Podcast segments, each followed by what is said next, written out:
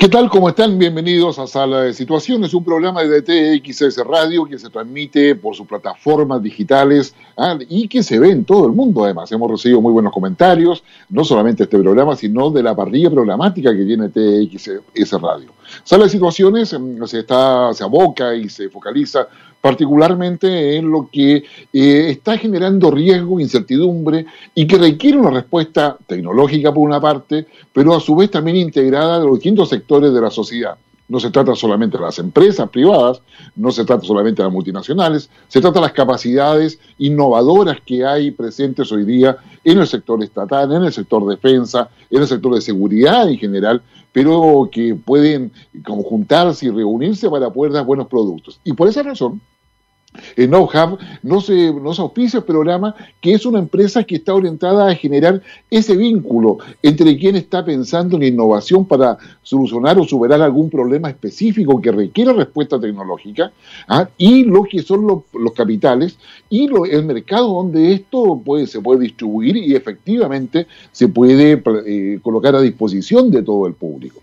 A su vez, ahí además antes que si yo en de situaciones nos acompañamos con un eh, rock muchas veces pesado, como va a ser que vamos a empezar hoy día, ¿ah? pero um, otras veces también con un rock que nos lleva a la reminiscencia. O será mucho hablar de reminiscencia. No, solamente recuerdo porque muchos de estos grupos están todavía vigentes y están todavía entregándonos su aporte creativo. ¿Ah? Ya don Gabriel Steiner, que hace la selección musical, él es un fanático de Cleveland, por si acaso, yo le voy a contar por qué. ¿ah? Pero, pero en realidad eh, yo le quiero contar algo que no, que no va a ser bueno y es la introducción a nuestro programa de hoy, en términos de que el rebrote eh, del coronavirus en Europa está generando no solamente una mayor cantidad de contagiados, un colapso en, las UCI de muchos hospitales, particularmente de España, y también ha llevado a manifestaciones violentas en Italia, y eso está generando en consecuencia el problema que se nos va a presentar en América Latina, y particularmente en Chile, en los próximos meses, si no somos cuidadosos. Y en ese, en ese sentido quisiera destacar la importancia del desarrollo de las vacunas.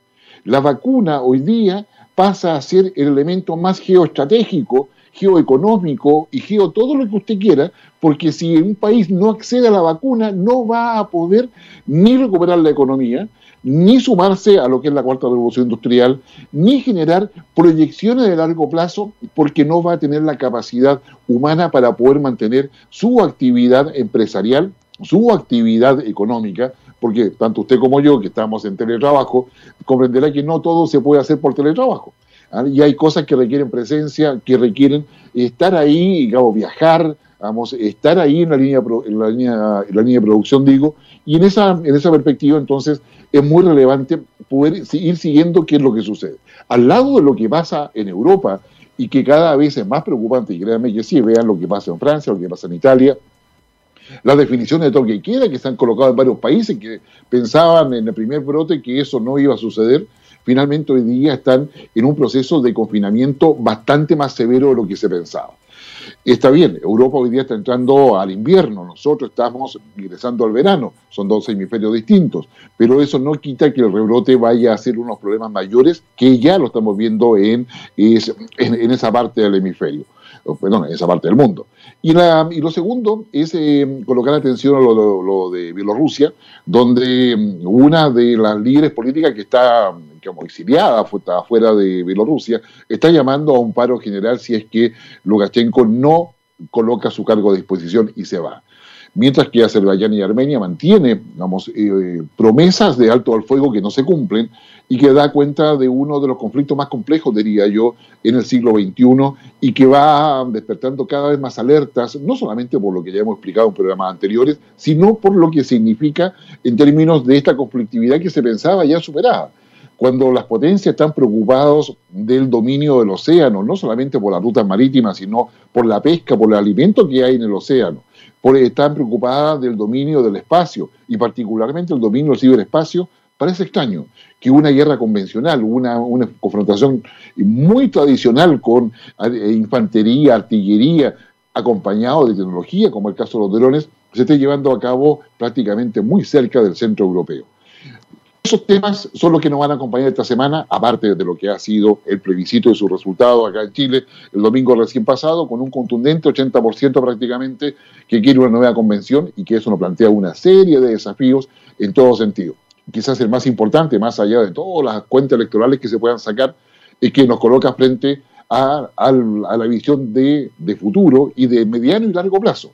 ¿Cómo evitamos la desigualdad en los próximos 30 años? ¿De qué manera hacemos la modificación a nuestra matriz productiva? ¿De qué manera, ¿no es cierto?, tenemos políticas públicas eficientes. Bueno, para todo eso hay una palabra, o son en realidad dos palabras, no, tres palabras. ¿ah? Innovación, transformación y adaptación. Son las tres palabras que en definitiva van a marcar a los líderes que quieran guiarnos o orientarnos en torno a lo que al país que queremos construir de aquí a futuro.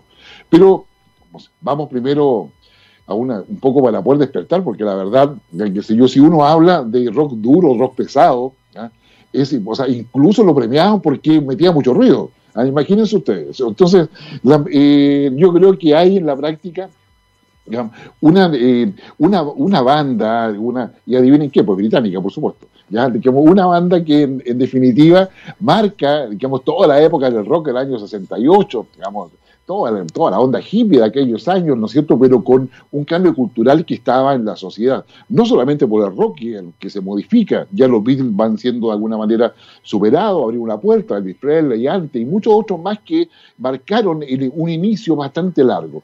Nos referimos a quien el año 72 coloca a esta banda, o sea, este tema. Quizás soy un león, ah, quizás, digamos, quizás anda tú a saber, que seré o no un león. Ahora, si usted lo logra saber por la música que tocan, ¿ah? por favor me lo cuenta porque don Gabriel Cedel va a estar muy contento por eso. Dejémonos, entonces vamos a este tema con Deep Purple, Maybe I'm in Leo. Ya estamos de regreso luego de este, de este bálsamo del rock pesado con Deep Purple que nos hace recordar toda esa época de los años 78. les cuento que además Deep Purple está vigente todavía, por si acaso. ¿ah? No, no, no, se, no se ha ido, sacó su último disco este año. ¿ah? por supuesto, los integrantes han cambiado, han variado y está conformado por distintas personas. Pero, eh, digamos, si hay cosas pesadas en la vida, es poder hacer innovación. Eh, y para eso, como le vamos a preguntar directamente a quien probablemente más sabe y que es el director de, no Have. Ah, don Javier Ramírez, le damos la bienvenida, digamos, a Sala de Situaciones para poder conversar. ¿Es pesado hacer innovación o no? Muchas gracias, Guillermo.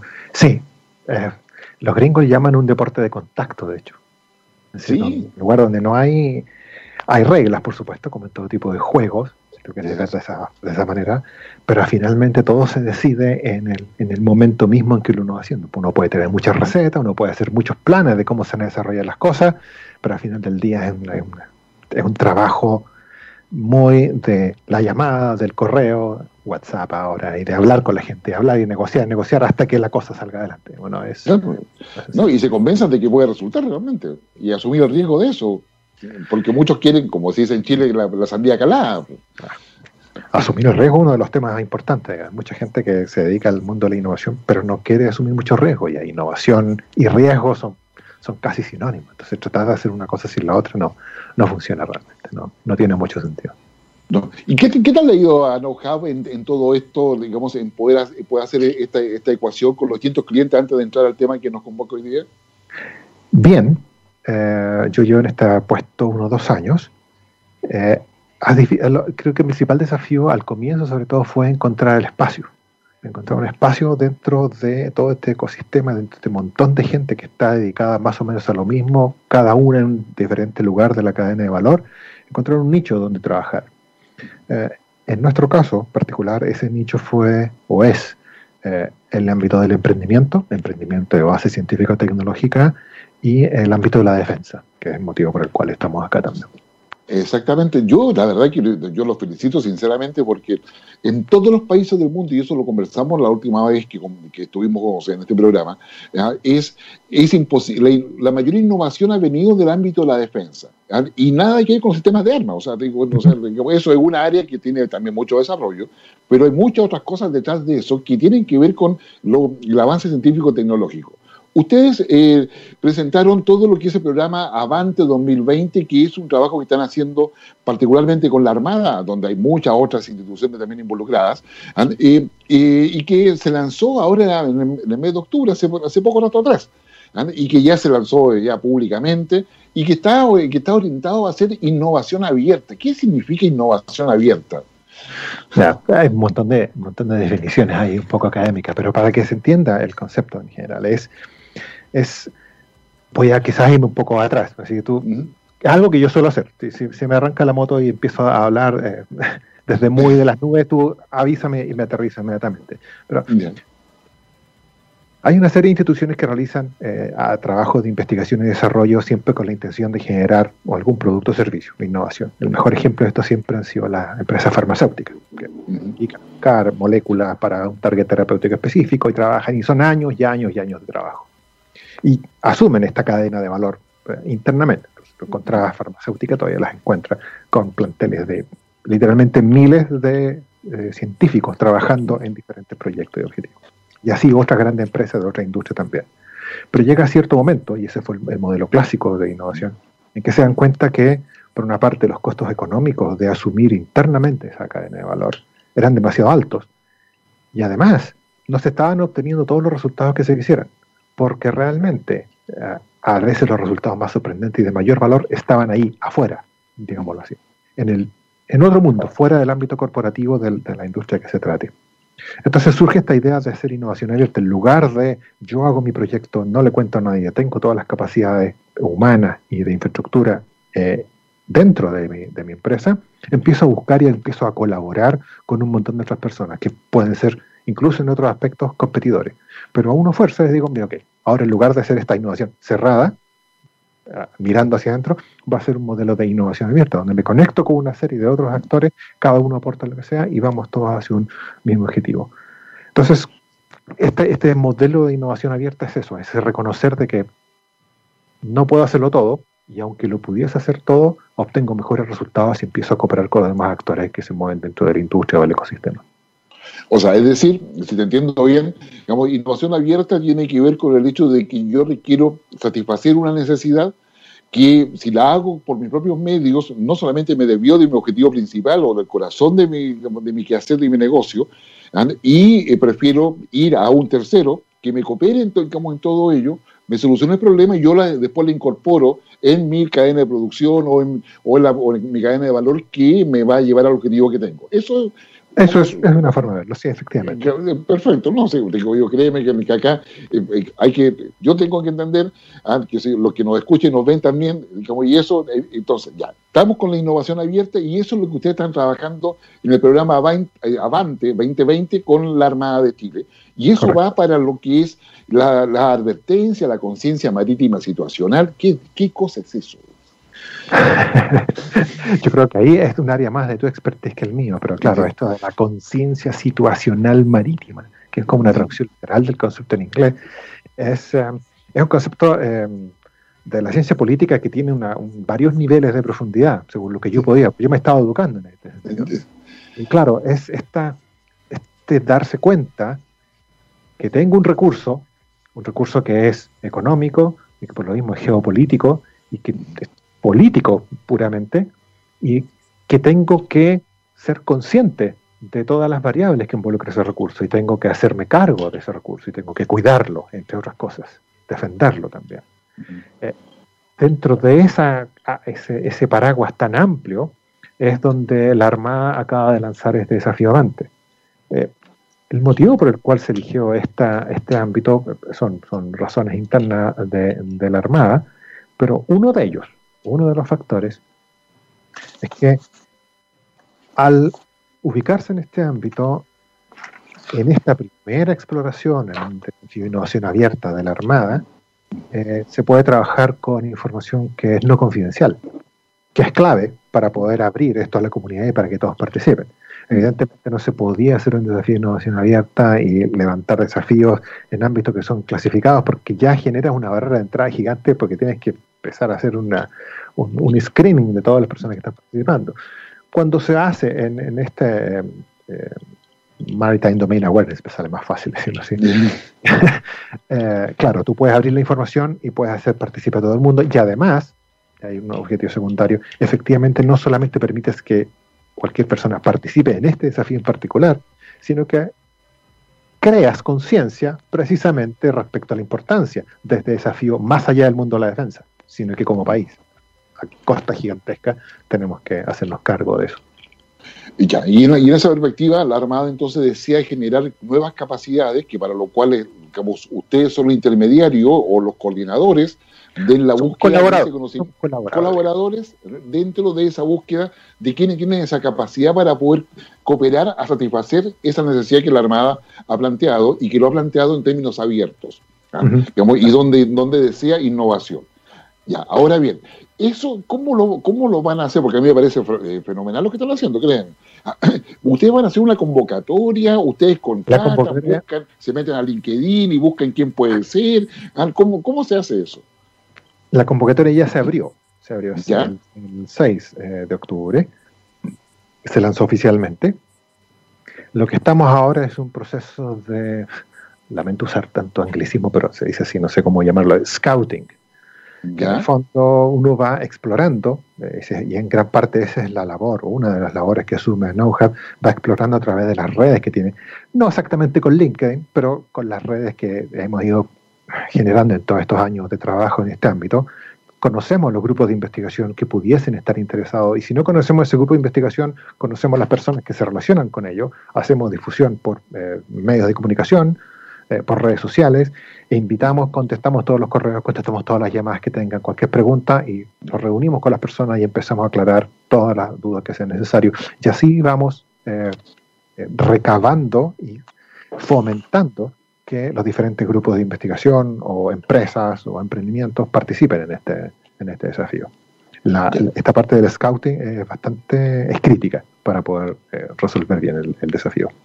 Y, y, eso, o sea, digámosle a quienes nos escuchan de que hay muchas redes donde tú puedes buscar la gente, ver los perfiles, etcétera. Pero ustedes también trabajan con las universidades. ¿Las universidades están convocadas para esto? ¿Hay van, a, van a buscar académicos, estudiantes, eh, científicos reputados, no sé. que crea que tenga las capacidades o tenga algún tipo de tecnología que pueda ayudar a colaborar con la resolución de los desafíos. O sea, Precisamente ese es un desafío de innovación abierta. Puede que sea la Armada de Chile y que puede que sea NOJA, pero esto es para el ecosistema.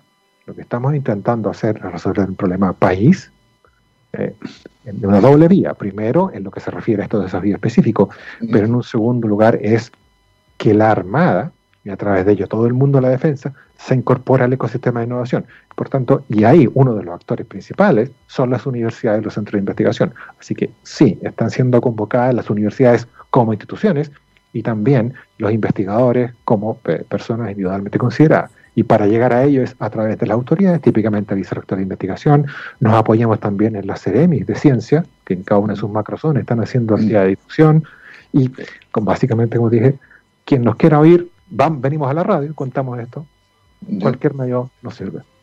Ah, pero genial. O sea, por lo tanto, la convocatoria está abierta para los investigadores, está abierta para los académicos, está abierta para los estudiantes de pre y posgrado que tengan una idea, básicamente. Hay una idea que solucione el problema, digamos. pero digamos que sí, sí, capacidades por lo menos tienen que tener.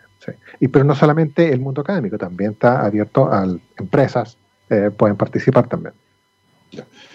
Y, este proceso de selección, ¿qué cosa? ¿Cuántos grupos o, se elige uno solo? ¿Se eligen varios? ¿Cómo es el proceso en el que ustedes han construido para esto? Ya, nosotros esperamos eh, en algún momento llegar a seleccionar ocho equipos. Ese, es, como el, pipeline eh, ideal para nosotros. Eh, va a haber un primer, un primer criterio de selección, algunos criterios de selección formal, que cumpla ciertos requisitos que son importantes, que sean al menos tres personas, que sea un equipo el que postule, no personas individualmente consideradas, tiene que ser un equipo. Eh, y cuando finalmente logremos seleccionar estos ocho, estos ocho pueden llegar a acceder a un financiamiento de hasta 7.500 dólares para la construcción de un prototipo. el MP, que le llaman el Minimum Viable Product, es, como una prueba de concepto Ellos prueban que esta idea que están haciendo tiene, tiene algún sentido. Y finalmente van a haber dos ganadores eh, por 40, hasta por 40 mil y otro hasta por 50 mil dólares. Que ya es para empezar a desarrollar el proyecto que buscan. Ya. Entonces lo primero es demostrar que el concepto tiene viabilidad. El concepto de solución que se quiere que sea que este equipo ha conformado es, viable y por lo tanto vale la pena asumir el riesgo de ver qué es lo que sucede con eso. Eso, eso. Correcto. Sí. Ya eso sería más o menos así, como en, términos, en Y de ahí van a, van a quedar dos ganadores que van a tener, digamos, 50 mil y 40 mil dólares, ¿ah? en el primero y segundo lugar, ¿ah? para poder hacer el, el desarrollo práctico del concepto. Probablemente para comenzar a desarrollar el, el producto o el servicio o el emprendimiento, lo que sea, lo que, lo que se determine. La idea es que tanto a través de la primera parte, que es la, este, la construcción del MVP, como eh, después en los, los, dos, eh, los dos primeros finalistas, todo el plan de trabajo, todo lo que se va a construir a posteriori se hace en conjunto, en conjunto con la Armada, con el equipo que está postulando y con know-how. Este, este, este, proceso es muy iterativo. Uno va probando algo, no funciona, pruebo lo otro, no funciona, pruebo esto otro, funciona media, tomo el anterior, vuelvo, y así, hasta que vamos vamos eh, logrando algún desarrollo que tenga un poco más de sentido. Y claro, cuando llega la fase final ya se genera una hoja de ruta. Dicen, entonces lo que, lo que corresponde a continuación es hacer pruebas de el tipo A, el tipo B, el tipo C, contratar a este tipo de personas, adquirir este tipo de capacidad y así. Ya, es muy interesante porque, o sea, a ver, yo quiero, quiero y por favor tú acá me, me dices estoy equivocado. ¿Por qué se habla de, de, una prueba de concepto? Básicamente, en mi opinión, es porque Todas las teorías conocidas tienen que ver con problemas ya solucionados o que ya han sido probados. En consecuencia, el concepto teórico ah, pasa a, quedar limitado por el contexto del momento en el cual se produce y se genera la solución en su minuto. El concepto tiene que ver con el hecho de que conociendo todas esas teorías, yo tengo los elementos suficientes como para poder problematizar adecuadamente y sacar de cada una de esas teorías los elementos que eventualmente me pueden dar solución al problema que yo tengo hoy día. Y, esa, y, esa, y ese elemento conceptual debe ser coherente, debe ser consistente y debe ser viable en términos de su presentación. ¿Estoy bien hasta ahí? Sí, pero además, una vez que llegamos a eso, muchas veces sucede que nos damos cuenta que el problema que estamos intentando resolver no era tal. Que nos damos cuenta que es otro, otro problema que, que, realmente estamos enfrentando. O sea, a ver, la, la, historia esta la contó, no recuerdo el nombre, pero después ahí en la página de innovapolinar.cl se ven todas las conferencias que se han dado hasta el momento y está uno de los expertos de BMNT, que es una consultora norteamericana que está ayudando a, okay, a colaboró con la Armada en la, en la confección del desafío. Y una de las historias que contaban es que Claro, en su momento, esto, es eh, esto fue con la US Navy, em, el problema que se había detectado y para el cual se querían generar estos, estos prototipos era que el equipo del buzo táctico era muy pesado. Entonces se querían aligerar y se empiezan a probar nuevos materiales, se empiezan a probar nuevos tipos de anclaje, disminuir.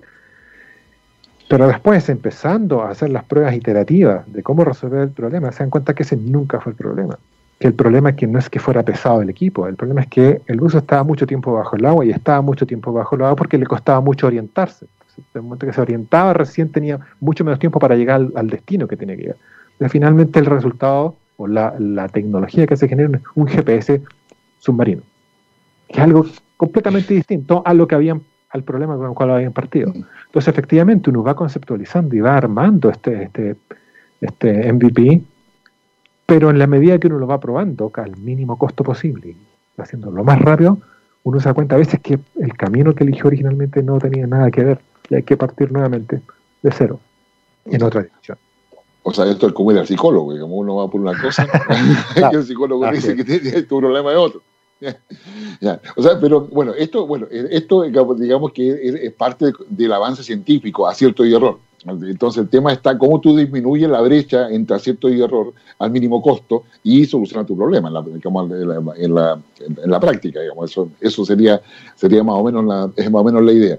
¿Ya? Y, con, y con esto, digamos, esto es lo que ustedes llaman el, programa Dual Tech de, de, know-how. De know-how, sí. para nosotros internamente se llama programa uh, NoHub DualTech, que es como operativizamos específicamente eh, gran parte del trabajo que estamos haciendo para Avante. Ahora, ya este es un, es un tema de, específico de esta convocatoria Avante eh, junto con NoHub, una complicación, eh, desafío, llamémoslo así, un desafío. es que efectivamente las tecnologías que saquemos, que logramos identificar, los equipos que logremos entrenar, deben tener una salida dual, es decir, deben resolver primeramente, y de forma prioritaria, por supuesto, el problema que haya identificado la Armada. Pero además, tiene que tener una salida hacia el mundo civil. Y esto es una visión estratégica de parte de la Armada, porque ellos entienden que pueden ser un poder, llamémoslo así, un poder comprador importante. Porque van a, vamos a ayudar a entrenar este equipo que desarrolle una tecnología que resuelva un problema específico de la Armada, pero la Armada eh, tiene un poder de compra limitado. Y necesita que este emprendimiento, si que efectivamente se constituye como un emprendimiento, subsista para poder seguir proveyendo ese producto o prestando el servicio que necesita la Armada. Y para que subsista, necesita además del mercado civil. Y ese también es otra de las partes en donde interviene Nauja. Entonces, aquí se produce una bifurcación. Entonces, tenemos este MVP que tiene que ser ir testeándose al interior de la Armada, pero además nosotros tenemos que ir explorando el mercado civil que esto pueda tener. ¿Y el mercado civil es doméstico o internacional? Es doméstico o internacional, sí. mira, mira. Mira, hagamos un pequeño alto con, una, una, una, canción. Tú sabes que en Chile se ha puesto de moda la paridad de género. Ya no más que de moda como una exigencia y una necesidad para poder avanzar. Me consta que know-how, eso, eso sí efectivamente está. Así es, así es, lo intentamos por lo menos. intentamos. Sí, no, por lo menos que no, eso, créeme, bastante. Que, créeme que no es fácil. ¿Tú por casualidad viste Gustock? El festival de Gustock. Ah, no soy, no soy tan mayor como parece que mi, mi, apariencia indica, pero sé lo que es, pero no estuve ahí, no estuve ahí. No, no, no, no yo tampoco en todo caso, así que, no, así que, yo también me lavo las manos, pero, pero sin, lugar, sin lugar a dudas, esa convocatoria de gusto fue extraordinaria. Y una de las artistas que estaba ahí, que, que lamentablemente murió muy, joven, murió a los 27 años, y, por lo que era muy propio de ese festival, y que lo, estaba muy marcado por toda esa idea revolucionaria de aquella época, murió, digamos, por sobredosis. Eh, tiene un tema que es, que es maravilloso, eh, que se llama Pedazo de mi corazón, Piece of my heart, y es Janis Joplin. Te invito a escucharla y volvemos para poder seguir conversando sobre Avante 2020. Ya estamos de regreso en Sala de Situaciones, en TXS Radio, con la compañía de NoHub, ahora en vivo, en directo, para explicarnos qué pasa con el Avante 2020, después de haber oído a gusto, a recordar esos temas de una estupenda cantante como Janis Joplin, y que claramente nos pone en contexto dentro, no solamente de menos generacionales, sino que nos pone en contexto dentro de lo que es específicamente ah, eh, las preocupaciones del mundo. No no hay innovación sin música, eso sí lo tengo súper claro. La, la, música es innovación pero sé ¿Cuántas veces uno nota, nota tarea en la ducha ah, o para relajarse, se acuerda alguna canción? Pero en fin, estamos, eh, estamos, bueno, estamos con Javier Ramírez, que es el director de No Hub, que nos está explicando todo lo que es este desafío Avante 2020, que parte por un concurso donde se convoca a académicos, investigadores, estudiantes de pre y posgrado, que tengan alguna idea para solucionar un problema que tiene la Armada y que la Armada ha decidido hacerlo a través de un concepto que se llama innovación abierta, donde NoHub es el colaborador para hacer una convocatoria y buscar una solución ¿ah? que no solamente sea de uso de la Armada, sino que posteriormente quede a disposición del sector privado o del sector civil en general, ya sea, a nivel nacional o internacional. Para eso, lo que nos ha explicado Javier es que se está convocando a un concurso de donde se van a elegir ocho equipos, equipos que por definición están conformados menos por tres personas que tienen alguna idea de, de cómo aportar. Cada uno de estos equipos va a recibir 7.500 dólares. De esos equipos van a quedar dos, que para que una vez que el concepto esté ya definido y sea, y se considere que es viable, cada uno de estos equipos ganadores va a recibir 50 mil y 40 mil dólares para poder demostrar que efectivamente se puede empezar a trabajar en ello con algún tipo o proyección de resultado que sirva para eso. Ah, eh, bueno, esto además se hace en términos abiertos a toda la comunidad, empresas, academias, etcétera, pero tienen que ser capaces de, poder hacerlo. Y para eso usted puede ir al www.nohub.cl, nohub tal cual está escrito detrás de Javier ahí en, el pendón que tiene. No, ahí, ahí, perfecto, muchas gracias. Ahí está escrito, ahí dice NoHub. Ah, usted .cl puede ir a ver todas las bases y todo lo que se requiere. Ahora, ¿para qué cosa, qué cosa va a solucionar esto?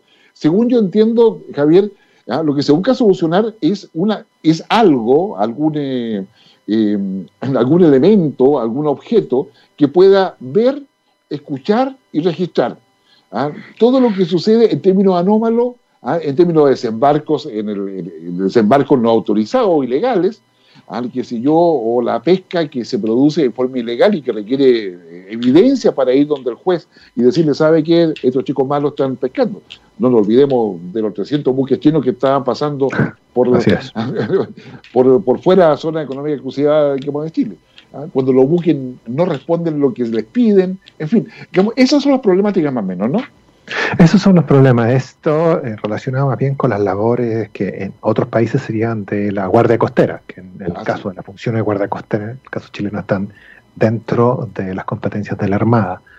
Em, claro, por ejemplo, tomemos uno de los, eh, de los problemas, estos de la detección de desembarcos ilegales en la costa norte. Costa norte eh, muchas áreas deshabitadas, sin cobertura de telefónica, a veces sin cobertura de radio, por el tipo de, geografía que hay ahí. Hay muchas caletas abandonadas, mucho espacio que permiten efectivamente que cierto tipo de desembarcos ilegales, de sustancias legales o no, digamos, o sea, puede ser desde droga hasta personas, armas o, contrabando de bienes que una vez que entran al territorio no, son ilegales per se. Eh, y es necesario poder detectar estos desembarcos nosotros lo que estamos haciendo son una serie de reuniones con todos los equipos que quieren, que, tienen la intención de participar o con las, instituciones como universidades, en conjunto con la Armada, para que aquellos que son los que nosotros llamamos los dueños del problema, es decir, las personas que son de la directa mar o de la Armada en particular, vayan resolviendo las dudas específicas que puedan surgir. Cuando uno lo mira a priori, parecen efectivamente problemas propios de ingeniería pura y dura, que es lo que quiero, algún tipo de sensor algún tipo de dron que vaya y sobrevuele a un precio más para vigilancia satelital. No sé. Pero precisamente cuando uno hace un desafío de innovación abierta, uno, una de las ventajas que se generan es que pueden aparecer soluciones completamente inesperadas.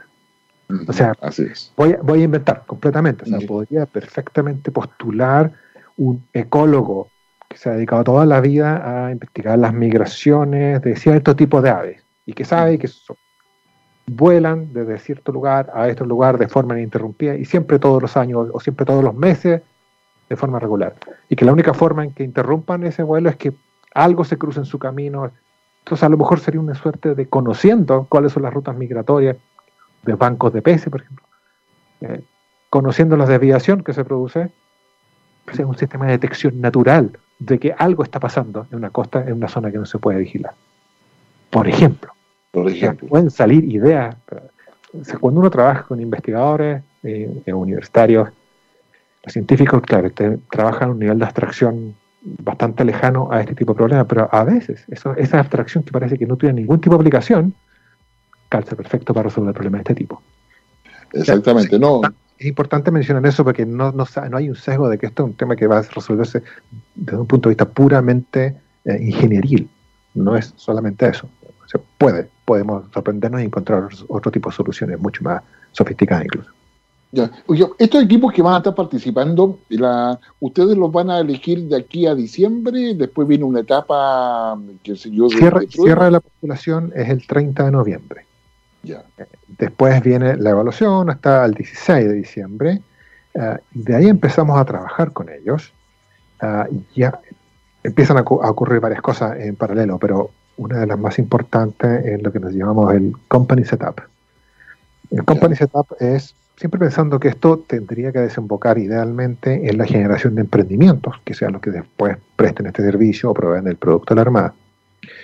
Entonces, puede que postule ya un emprendimiento hecho, en cuyo caso esto se trata de un análisis de toda la estructura corporativa, cómo, cómo se gobierna. el, el emprendimiento, la estructura tributaria, en base al modelo de negocio, que se va a montar para resolver el desafío específicamente que se está tratando de resolver, además de la salida civil. Entonces, es una serie de engranajes que se van comunicando y cuando se mueve una piecita, se mueve el otro. Entonces, yo tengo que revisar si esta startup realmente está bien constituido, pensando en que este es un modelo de negocio. Eh, si no es un startup el que está ya constituido como empresa, entonces en esa fase lo vamos a ayudar a que se configure de la mejor forma para que resuelva el problema eh, de forma óptima. Aquí se revisan cuestiones que a veces parecen mínimas, pero que pueden generar también tremendos problemas, incluso se fracasar toda la operación. Es decir, llega un... Estamos, estoy hablando de la experiencia que nosotros tenemos en nuestro programa de emprendimiento específico, digamos, que No Heavy Ignition. Eh, a veces llega un emprendimiento, está bastante avanzado, eh, ya tiene ventas incluso, tiene tres años de vida y tiene esta nueva idea, está generando la tecnología maravillosa, conoce a su cliente. Y de repente uno le hace un análisis un poco más en detalle, eh, vemos la clave de impuesto interno, entramos y resulta que no ha pagado sus PPM en los últimos dos años, tiene una multa gigante acumulada y sería maravilloso para que tiene un fondo de inversión e invirtiera, pero nadie va a invertir ahí porque tiene una multa gigante, porque tiene miles de problemas. Entonces, es solo un ejemplo para decir que, que, que pueden parecer mínimas y completamente alejadas del foco principal, pero que son necesarias revisar. Y todas esas las revisamos en el Company Setup, incluyendo la conformación del equipo humano.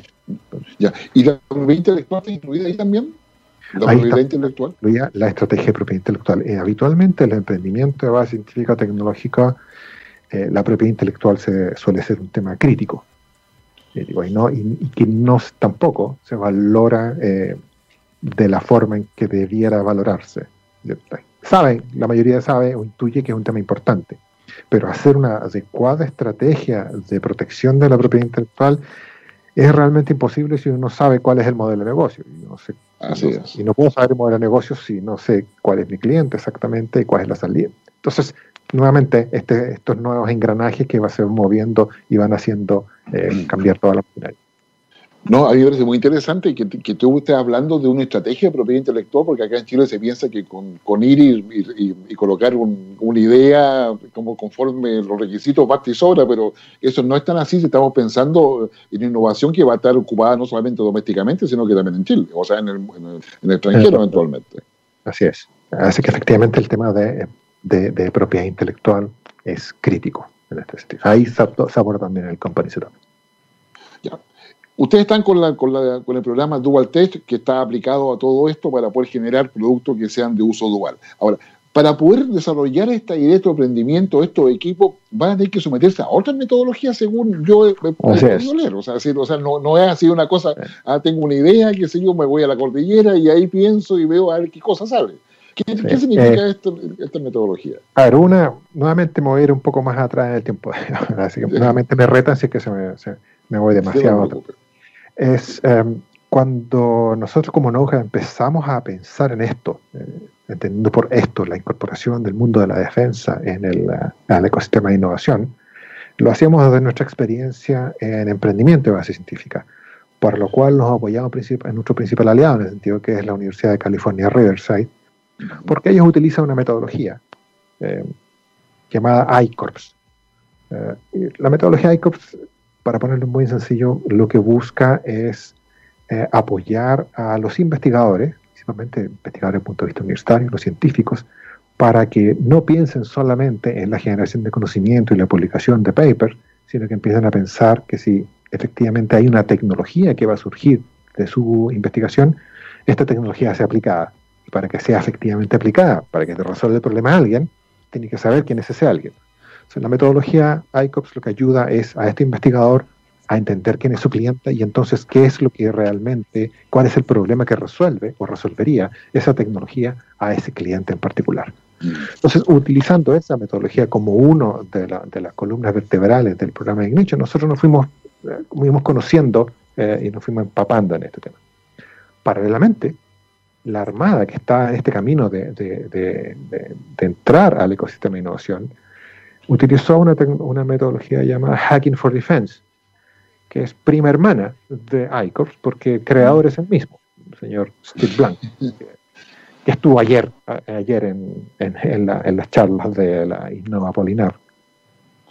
Ah, y claro, la metodología eh, Hacking for Defense comparte muchos elementos, nuevamente prima hermana de ICOR, pero está eh, aplicada específicamente al mundo de la defensa para que dentro de las instituciones armadas se logren detectar ciertos desafíos y se acelere el flujo de innovación para resolver problemas ya eh, tácticos u operativos que pueden tener en sus en su, en tareas.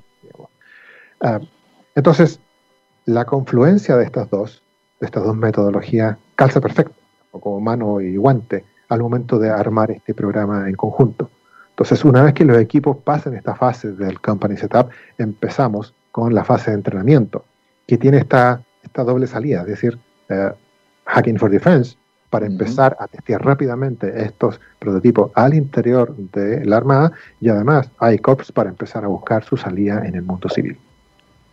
Bueno, o sea, larga historia, pero eh, no, no, larga historia, pero digamos, me refiero a que los equipos van a tener que abocarse a poder manejar esas metodologías, cosa que no siempre en el país, digamos, hay, hay una cierta de, de, yo diría, no de responsabilidad, pero de tendencia a que las metodologías sí se aplican y por lo menos yo tengo oportunidad de trabajar con metodologías que de otros países, en temas prácticos, y sí, no, se aplican. O sea, vale, se aplica la metodología y después discutimos. Acá discutimos primero y vemos si, aplicamos la metodología. No, el proceso. De hecho, una, de las barreras, o una, una de las preguntas que nos están surgiendo ahora, en el momento que están empezando a postular los equipos, es una carta que le solicitamos de parte de la autoridad. Eso viene de una universidad, el equipo de investigación que postula, en donde la universidad dice, sí, yo le voy a permitir a este investigador que dedique el tiempo que la metodología requiere para que se dedique a esto.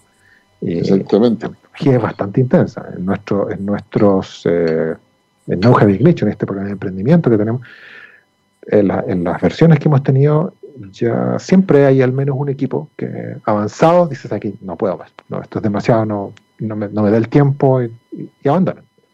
Porque es, intensa la metodología, no no es sencillo. Me imagino. Yo, en el campo por lo que yo me, muevo, créeme que me ha tocado también lo mismo. Y creo que no debe ser, digamos, debe ser mucho más exigente en, en, un campo de innovación donde se requiere ir validando cada uno de los pasos qué sé yo, y viendo los problemas en cada uno de los pasos para poder llegar a, evaluar finalmente si acaso tiene alguna capacidad de asumir un riesgo en virtud de todo eso. No, no, oye, ahora, si yo quiero saber más de esto, ¿ustedes van a hacer alguna una, una presentación informativa? Si alguien se quiere sumar, ¿cómo, cómo llegó ahí? Tenemos una, un primer webinar que va a ser este 11 de noviembre a las 11 y media eh, van a encontrar todos los detalles en nuestra página web, knowhub.cl, o en la página eh, específica para esto de la Armada, que es innovapolinav.cl slash avante. Eh, ahí van a encontrar exactamente los detalles para poder inscribirse y que les llegue el link para poder conectarse remotamente, por supuesto, pero este va a ser el primero de, de los webinars. Estamos explorando otras fechas posibles dentro de lo acotado que son los plazos para poder darle no solo la difusión, que la difusión no ha sido tan complicada como pensábamos, sino que dar respuesta a la multitud de preguntas que han surgido alrededor de, esta, de, estas, eh, de este desafío. No, además que yo creo que es interesante porque significa que la convocatoria va desde Arica a Punta Arenas. Ah, así es. ¿Es solamente para chilenos o eventualmente podría participar alguien del extranjero? Pudiese participar. Em, lo que estamos buscando es recordemos el sueño final, digamos, es crear esta masa crítica de emprendimientos altamente sofisticados que se transformen en proveedores de la Armada, que contribuyan a una suerte de soberanía tecnológica de Chile.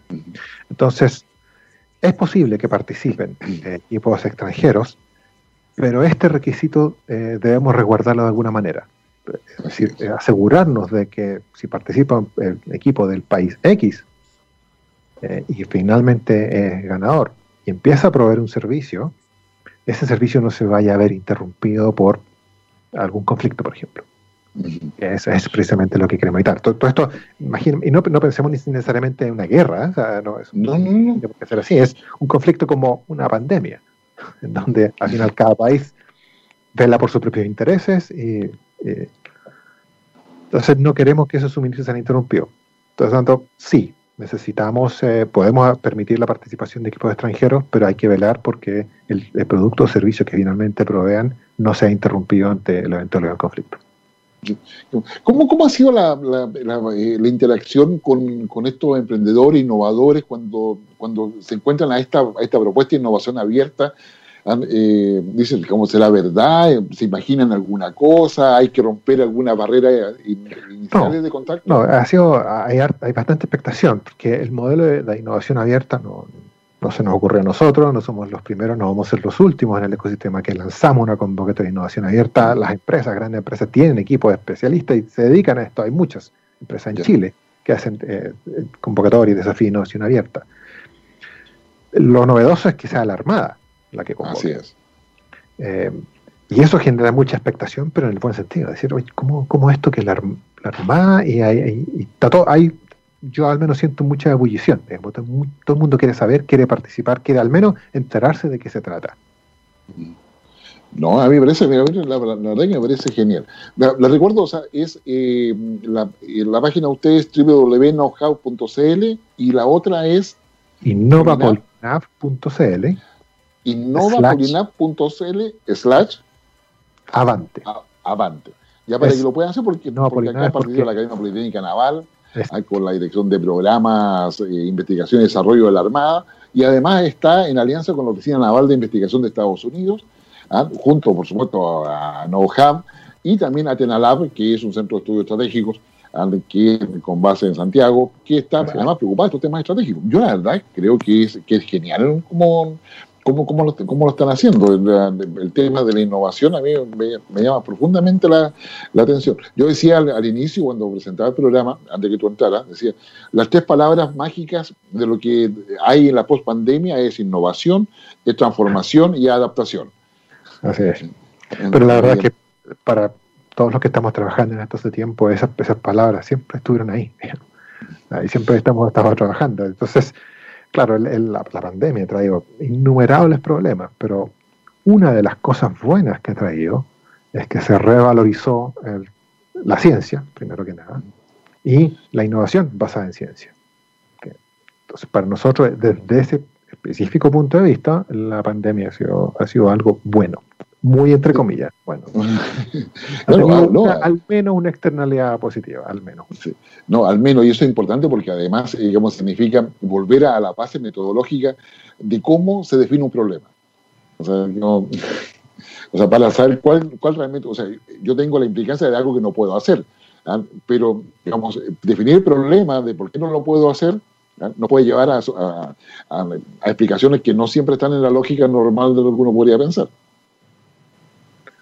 Así que estamos todos expectantes. No hemos, hemos recibido muy buena recepción en general del, ecosistema de las universidades, eh, las oficinas de transferencia al interior de las universidades, las autoridades políticas, el ministerio, la CEREMI de ciencia.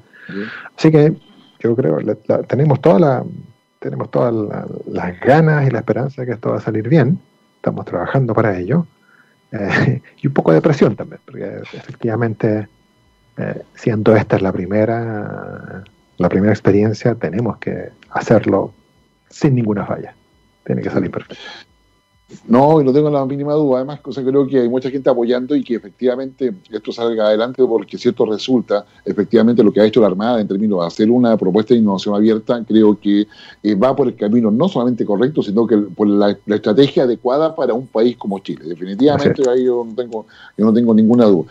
La, le recuerdo que el próximo 11, el 11 de noviembre está el webinar abierto, donde pueden ustedes entrar a www.knowhow.cl para hacer todas las consultas que ustedes deseen y participar. Y en una de esas, formar equipo, a tener metodología y, darle hacia adelante para poder digamos, estar en, ya el próximo año viendo si acaso su proyecto va. Javier, te quiero agradecer muchísimo digamos, tu presencia. Quiero que me acompañes a despedir el programa. Eh, ¿tú, ¿Tú ubicas Cleveland? Nunca he estado ahí. Nunca he estado ahí. No, bueno, Gabriel Cedres, que es, que es quien hace la selección musical y, y, coloca el dueño de la plataforma tecnológica que, que nos pone al aire, ¿ah? él va todos los años y por él iría como cuatro veces al mes para allá, o cuatro veces al año, perdón. No, ¿Y sabes tú por qué? Porque en Cleveland, para los que no saben, Cleveland está en Ohio. No es que esté enojado Gabriel, sino que está en Ohio, el estado de Ohio en Estados Unidos. Y es ahí donde está el Museo de la Fama del Rock and Roll, del rock. Ah. Ah, eh, tiene varios otros museos Cleveland, en todo caso, dicho sea, es una hermosísima ciudad en, Ohio, ¿ah? y ahí está el Museo de la Fama. ¿Y quién, ¿Y quién nos va a despedir el programa con ese, con ese, además con una, una frase que es, eh, es, real, o sea, Tuesday's gone. Bueno, ayer fue martes, así que ya se nos fue ya, así que claramente estamos, estamos en sintonía. ¿ah? Y, digamos, quien canta eh, en una banda de rock estadounidense que se forma en el año 1964, Ring Ring Skyler.